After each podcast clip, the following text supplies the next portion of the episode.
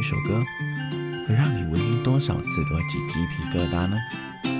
有没有一首歌会让你从不同的年龄层去听都有不一样的感觉呢？欢迎收听你听小胖说，用歌词说说故事。我是你们的节目主持人 L 小胖。一首歌如果歌曲是它的躯壳，那么歌词一定是这首歌的灵魂哦。歌与歌词之间呢，拥有着密不可分的关系。事不宜迟，立马开始本节目的第二十八集《五月天六连弹》第二弹，干杯！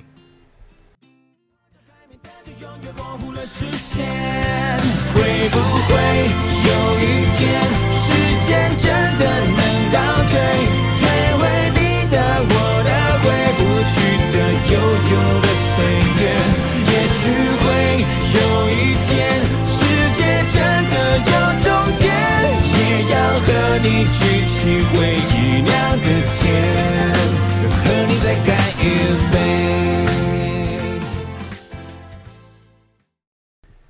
歌曲啊，从发行到现在啊，已经快经历了第十一年之久了。二零一一年啊，出自于五月天的第二人生的专辑，里面这首歌《干杯》啊，就是一首很有人生意义的一首歌曲了。它讲述了人的一辈子，从宝宝睁开眼到我们结束这一生之后上天堂之后的一整个，算是用一首歌的时间去让我们领会这一生到底经历了什么啦。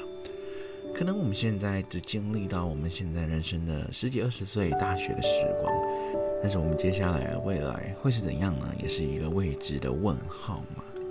毕竟啊，其实我们未来啊，或是明天、后天、一年后、两年后是怎样，我们现在也说不清楚。可能我们信誓旦旦的讲某样东西，可是在未来就会被一些突如其来的原因啊，变得有点事与愿违了。很多时候是这样子的嘛。我们常说啊，明天去减肥，可是明天真的有去行动吗？嗯，对不对？根本就是一个未知数嘛。而且这一首歌曲，我想在这里更想跟大家探讨的一个问题，就是我们要如何去面对死亡这个东西哦。生而为人，总有一天会是死亡的，也是死亡的是必经之路。但是我们要以怎么样的心情去面对它呢？还是一个蛮大的学问呢。所以今天的故事时间呢，也不会有太长，只是分享我曾经一段，算是我中学的同学吧，就是经历了一些事情之后，他就从这个世界上离开了，上天空当一个好好的天使了。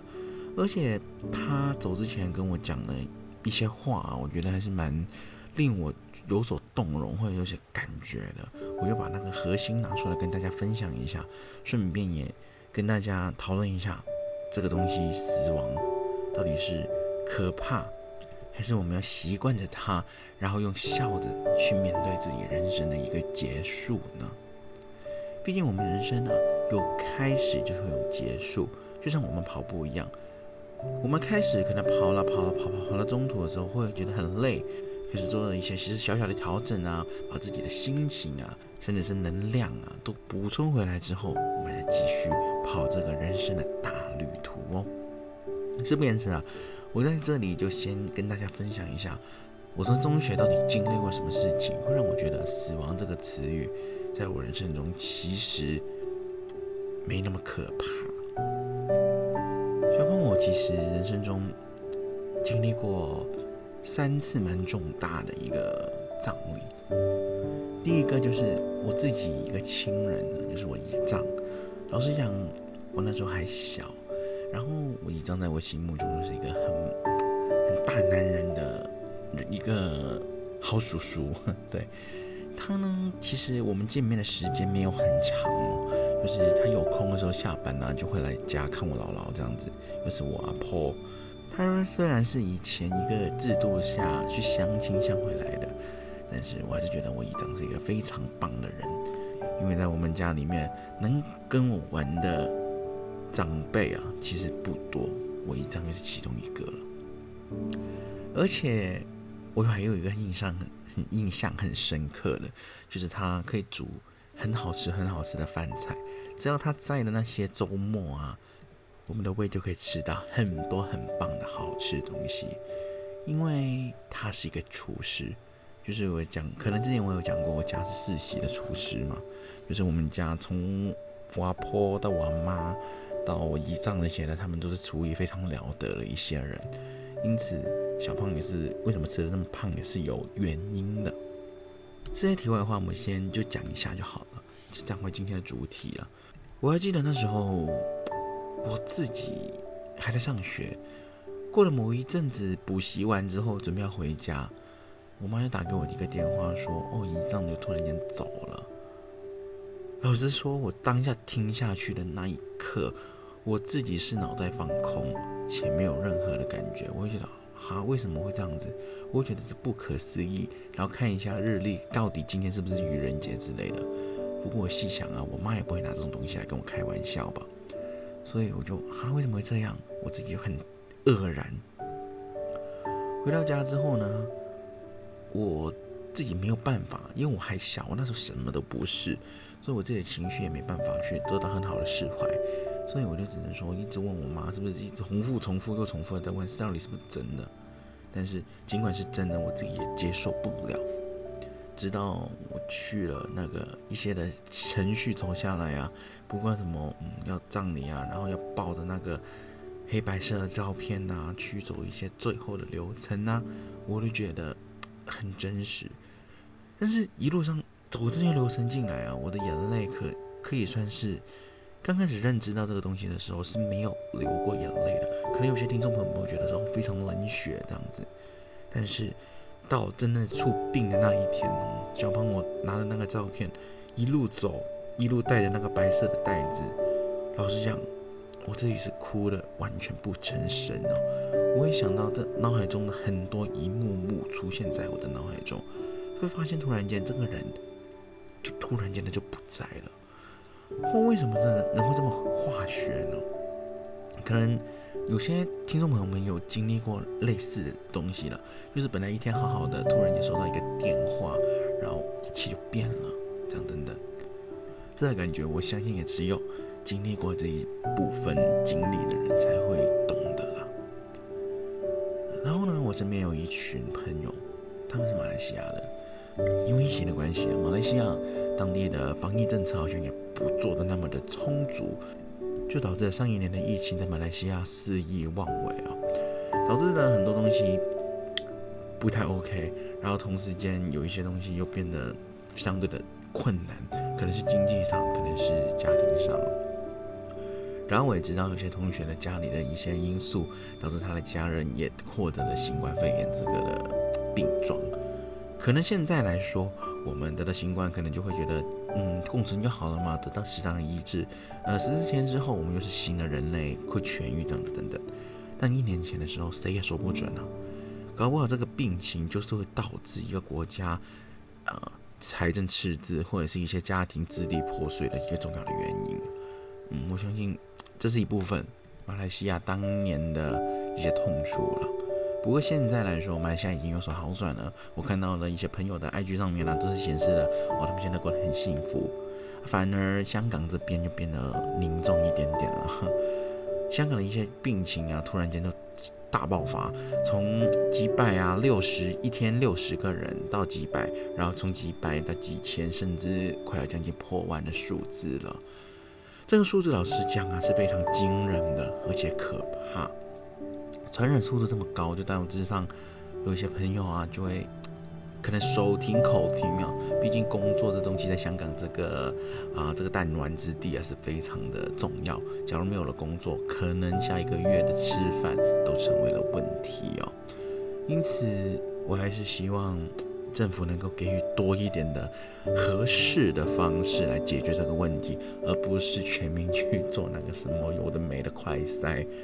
尽管你筛得出来你自己有病，但是重点是有症状的那些人去快筛，就导致可能自己中啦，或者没中也好，就会导致的那些本来就没中的人，但是要强迫去快筛，会不会就代表说他的风险就会再次的扩大呢？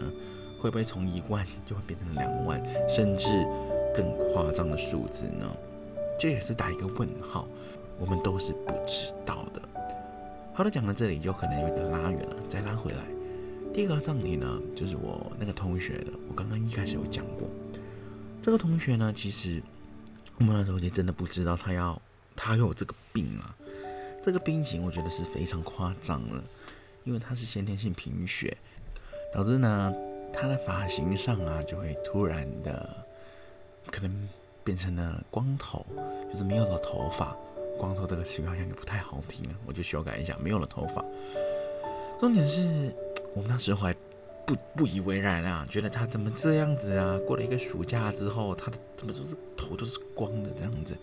反正他那时候还是笑嘻嘻的跟我们说：“哦，是家庭的原因了，所以我的头才要这样子剃啦。”嗯，你们说就说，没什么事情的。嗯，做一些很安慰啊，或者是一些很还蛮好笑的一些话，可能是自嘲这样子。我们那时候就这样就觉得，我们自己那群人啊也是很坏的，因为他自己都这样自嘲了，我们也加重了重量，然后我们也一起群起嘲讽他。虽然他表面上是笑嘻嘻的，可是我现在来讲这个东西的时候是还是觉得非常的惭愧。毕竟，假如我知道当初是这样子的话，事实是这样子，我就不会去说那些伤害他的话了。随着日子一天天的过去啊，我们看他的头发好像也没有任何的增长，我们就开始渐渐的怀疑了起来啊。直到有一天，他去医院做一些检查的时候，他翘课了。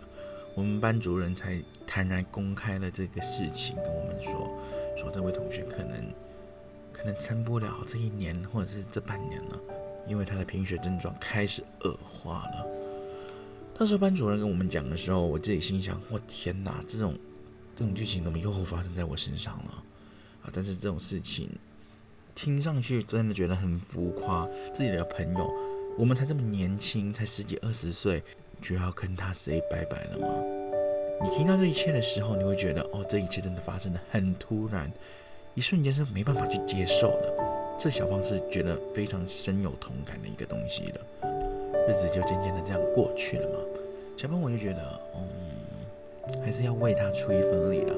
毕竟那时候这样调侃他，他也没有生气我们，反而还是以一个乐观的心态去跟我们说很多东西等等。于是我们班上啊，就合理写了一些贺卡给他，然后也买了一些他我们知道他很喜欢的东西啦。因为他是一个算是一个小宅男，他很喜欢初音未来。然后我在那个动那年的动漫展买了一个初音未来的小抱枕给他，然后希望他的日子能够过得好过一点点，然后也可以用有更多的能量去抵抗病魔。我和我们全班都是这样子想的。可是很多东西。真的是上天可能在跟你开玩笑。那一年的年末，唉，我们很希望他能够这样子撑过去的，可是事与愿违，他就在那一年的年末当了小天使了，就这样正正式式的离开我们了。我不知道那一年我自己的心情是怎样，反正那一年的早上。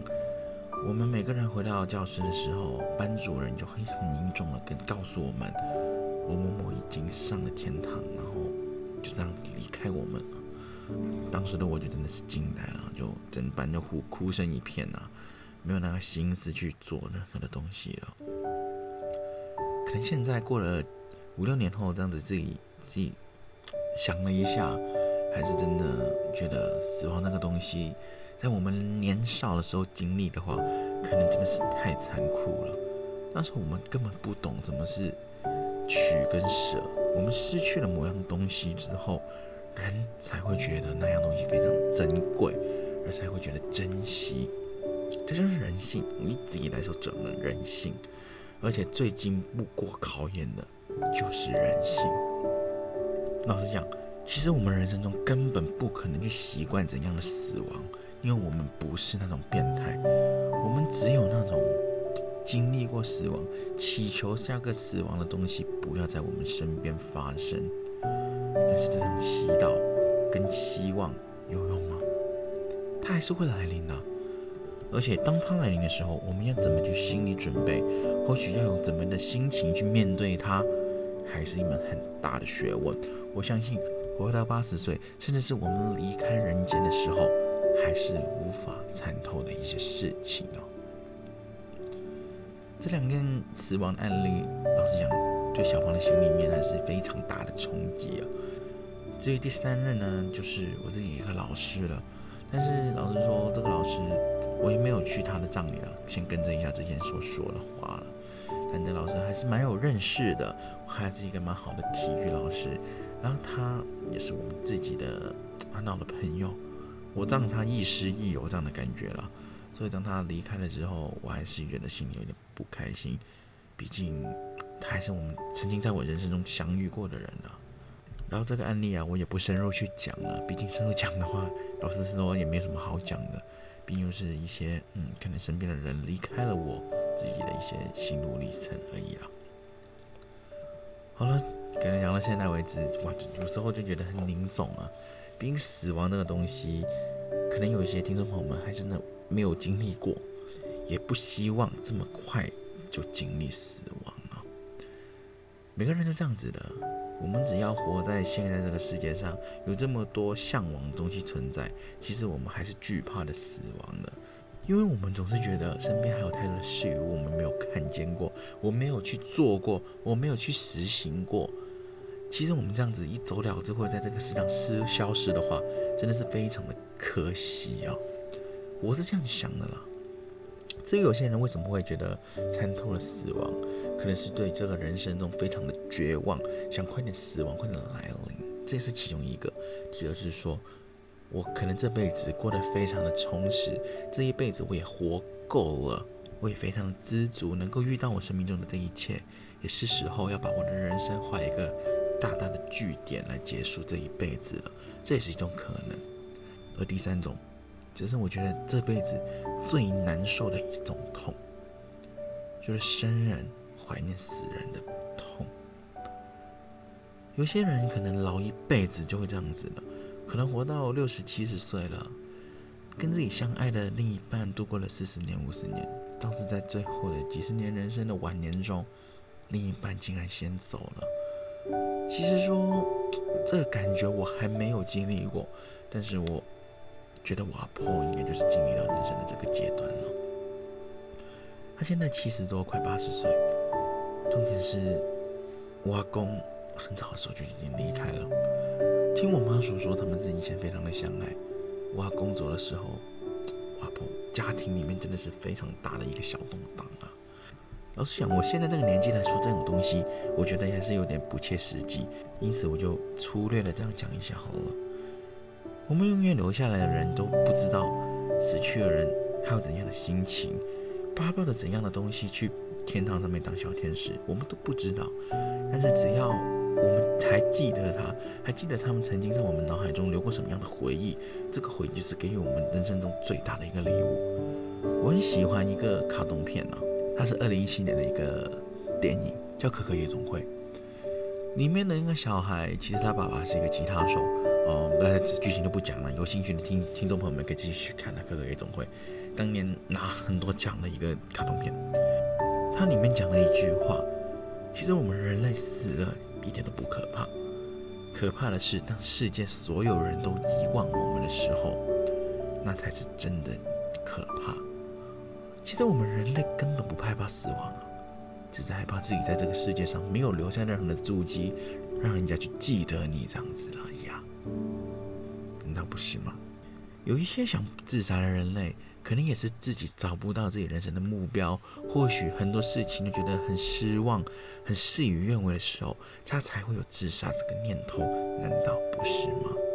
所以小芳在这里虽然讲话讲的可能语气大了点、凝重了点，但小胖还是希望每个听众朋友们一定要找到自己的目标，而且要知道明天是为了怎样而活。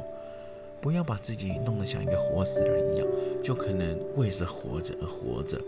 这样的话，我觉得某程度上对自己、对各位而言都是非常累。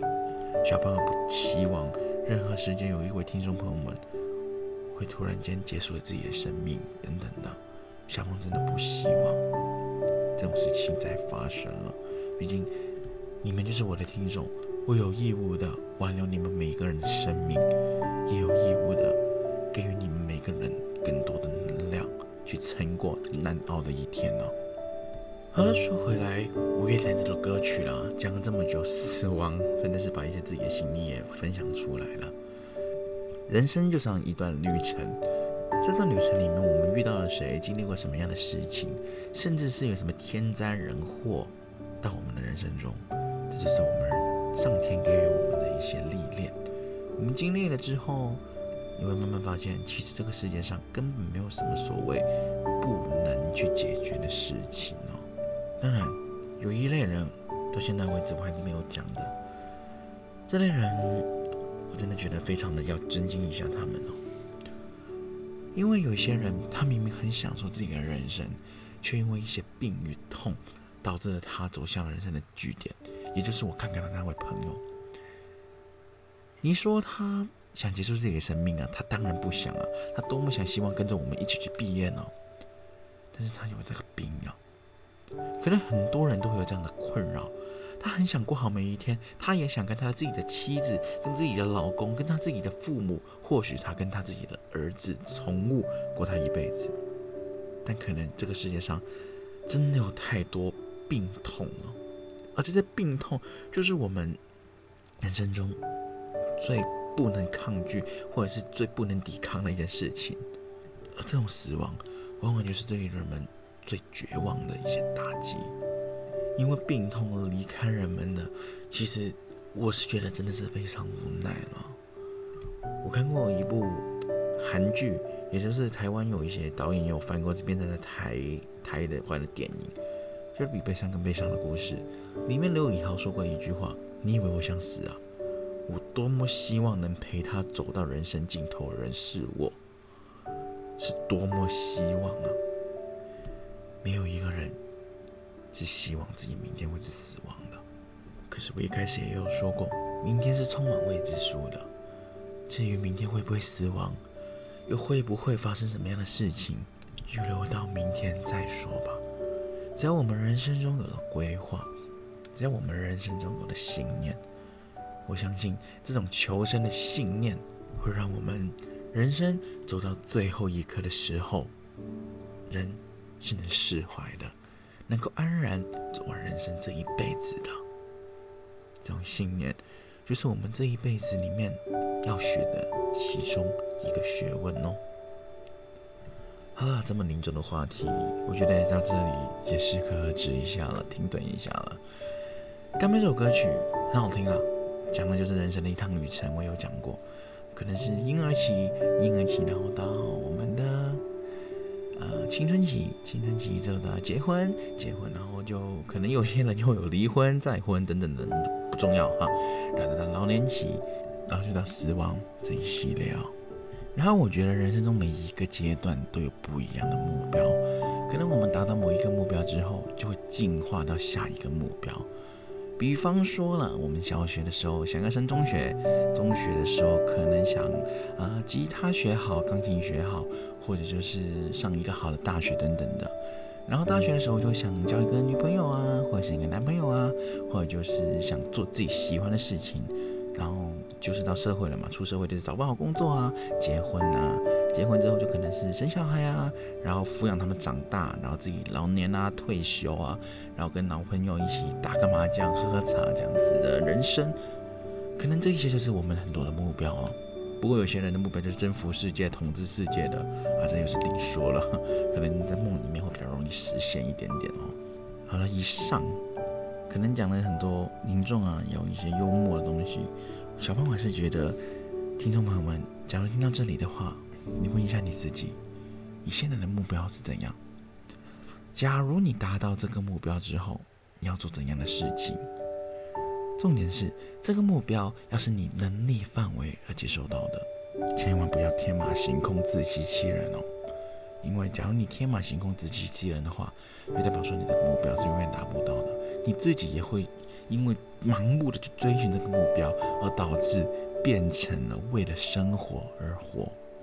讲出自己与自己的初衷，开始渐渐的走上分岔路，而导致你永不复返，觉得人生好累。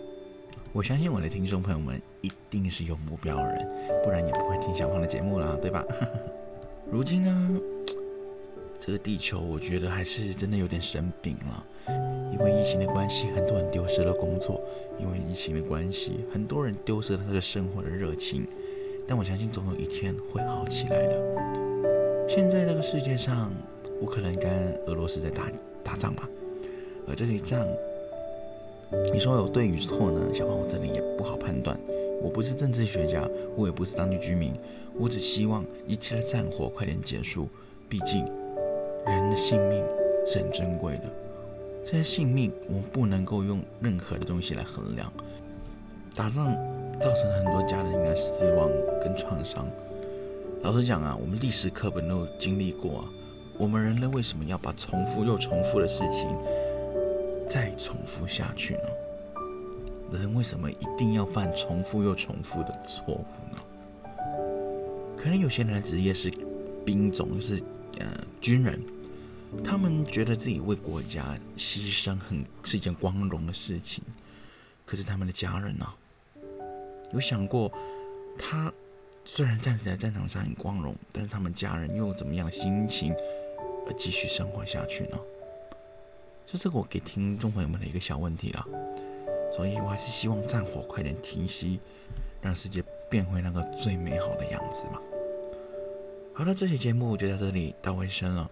讲了这么多啊，五月天这首《干杯》歌词没唱过，没聊过，歌又没有唱过，却聊了这么一大片有的没的东西啊。我只是想借这首歌曲，来正式跟听众朋友们讲一下死亡这个东西。老实讲啊，小胖这一辈子中啊，死亡真的不可怕。因为老实说，我自己也曾经从山下面摔下过去，我觉得那时候的自己真的快离死亡不远了。但我还是撑过来了，现在还是过得好好的，然后跟听众朋友们讲了很多的节目了。所以千叮万嘱，小胖还是希望各位听众一定要找到自己的目标。然后勇敢达成自己的目标，做你自己想做的自己，让自己成为你身边所有人都记得的对象吧。我是你们的节目主持人艾薇小胖，我相信明天你会更加的发光发亮。我们下一期节目五月天六连弹第三弹继续不见不散哦。啊，等一下，我相信听众朋友们还想一些信息来记一下下一期的节目的歌曲是怎样吧。嗯，它是一首台语歌，两个字的。然后我可以哼一下他的副歌给你们听了。哒哒哒哒哒哒哒哒哒哒，应该也猜到了吧？好的，我们下期节目继续不见不散哦，拜拜。